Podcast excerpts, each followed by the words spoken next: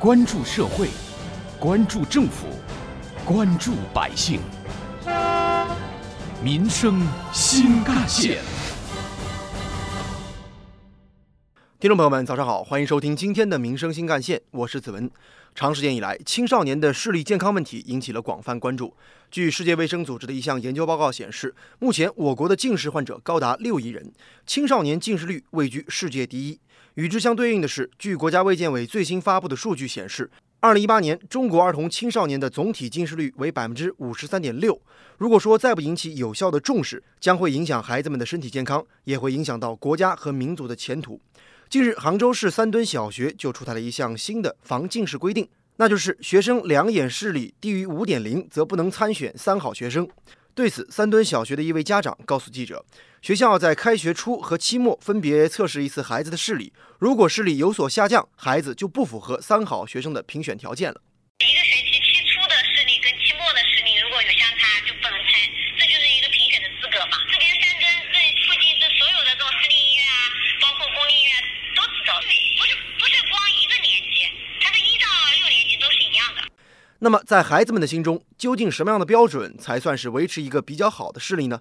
三墩中学二年级的一位学生告诉记者，学校有着自己的检验标准。五点零以上的是美式的，如果五在五点零以下的，就是不能评三好学生了。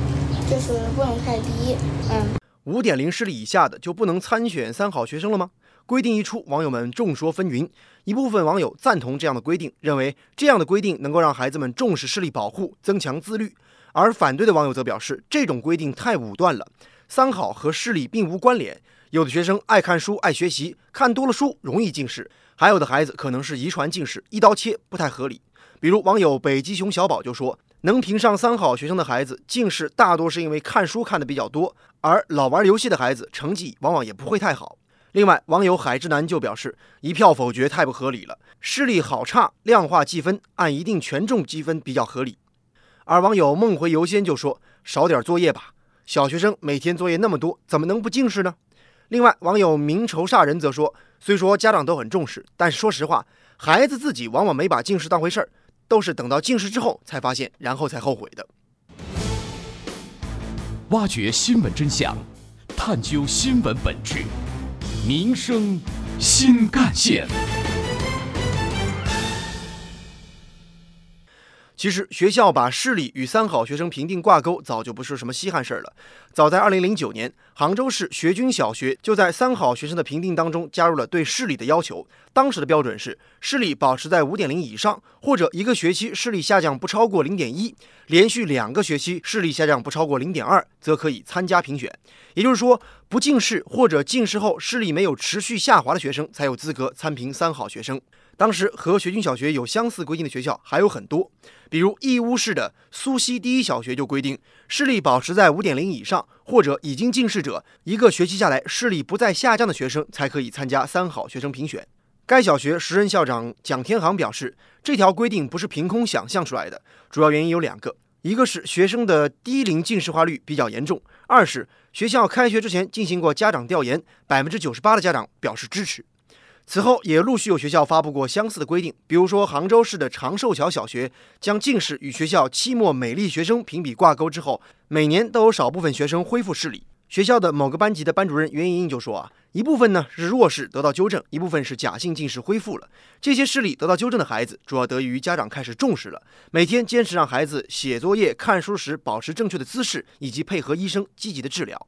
对于三墩小学的规定，该校的李海新副校长则解释道：“对视力要求的表述当中，视力在五点零以上的可参评，一学期以来视力没有退步的，同样也可以参评，并不是网上断章取义所说的五点零以下一律不得参评。”从这个学期期初开始，之前的话没有把这块内容纳入进去，因为呃教育行政部门可能不会那么细，但是学校在制定方案的过程当中，可能就要考虑学校的这个实际情况了。他如果说期初的视力是四点八，本身就已经是近视了，那么他到期末的时候还是四点八，我们也是认可的。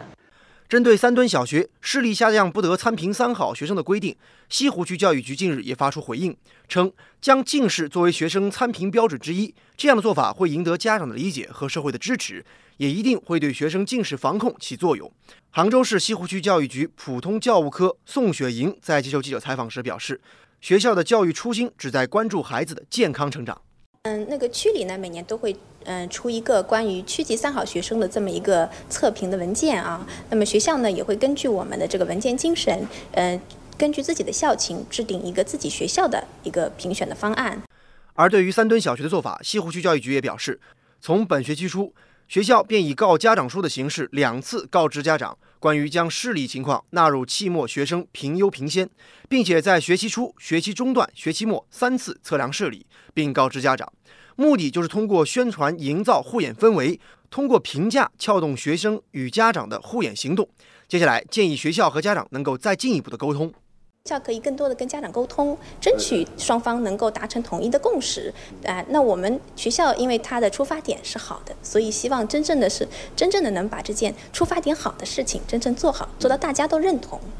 学生视力问题确实是横亘在学校、家长心头的病。据国家卫健委最新发布的数据显示，二零一八年中国儿童青少年总体近视率已经居世界前列了。三墩小学效仿此前学军小学、长寿桥小学等学校的规定，将三好学生的评选与孩子的视力挂钩，不得不说具有一定的合理性。这样一来，就可以对孩子、家长和教师形成倒逼效应，倒逼孩子逐渐养成良好的用眼习惯，倒逼家长在孩子使用电子产品、上培训班方面加以考虑对孩子视力造成的影响，同时也倒逼教师在教学管理当中时刻注意影响孩子视力下降的因素。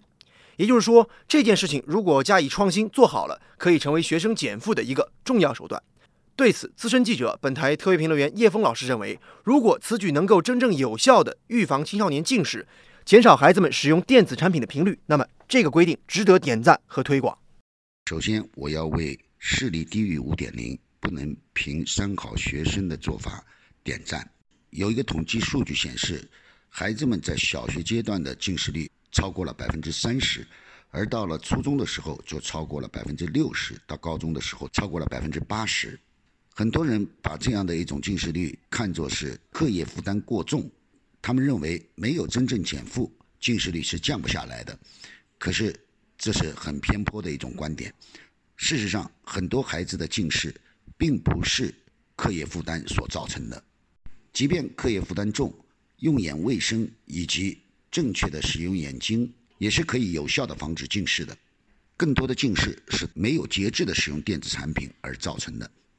我们在身边就可以看到，即便是那些少不更事的儿童，父母亲为了不让孩子打扰自己玩手机、看电视或者做其他的事情，就把一只手机呢交给孩子，让孩子自己去玩。很奇怪的是，这些孩子们虽然还不识字，但是玩起电脑游戏、网络游戏来却是异常的熟练。长期接触电子产品，对于孩子们的视力有多大的影响？我想，其实专家们都已经给出了正确的答案。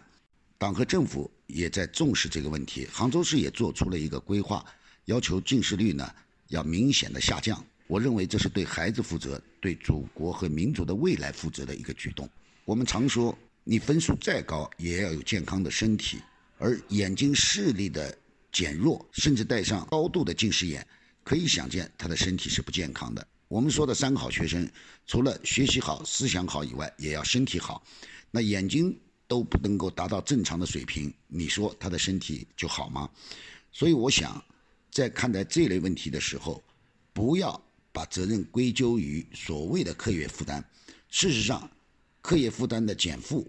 也一直是在进行当中。虽然成效还不够明显，但毕竟一步一步在做。如果现在我们还要抱着说课业负担很重，所以近视眼避免不了的这样的一种观念的话，我想这真的是 out 了。事实上，这也是一种引领，教育我们的孩子身心健康、品德优良、学有所得。退一万步讲，你就是考上了所谓的清华北大，你自己的身体不健康，这一切都等于零。那句俗话。恐怕要重复一遍：身体是一，其余的都是零。只有一存在，那些零才有价值。没有了身体，那就是零。当然，在学校的推广过程当中，相关部门也要加以配合和支持。比如，有可能有的家长为了孩子不近视，或者说视力不下降，选择不是在履行家长责任上下功夫，而是希望通过视力矫正器械或者眼部按摩来应对。这样可能带来市场形形色色、打着所谓科技旗号的机构来分割这块蛋糕。如果市场泥虾俱下、良莠不齐，很可能家长花了钱，甚至进一步影响了孩子的健康。类似问题，相关部门必须未雨绸缪。毕竟，所谓三好，也指德智体三个方面都要好。而学生的视力状况显然属于体育素质的范畴，当然可以作为衡量三好的一个重要标准。另一方面，在目前我国中小学生的近视现象十分普遍、近视率居高不下的大背景下，制定视力低于五点零不能评三好这样的规定，也确实有利于提醒、警示学生以及家长重视近视问题，进而督促他们更加积极的主动预防和规避近视。好，感谢您收听今天的民生新干线，我是子文，下期节目我们再见。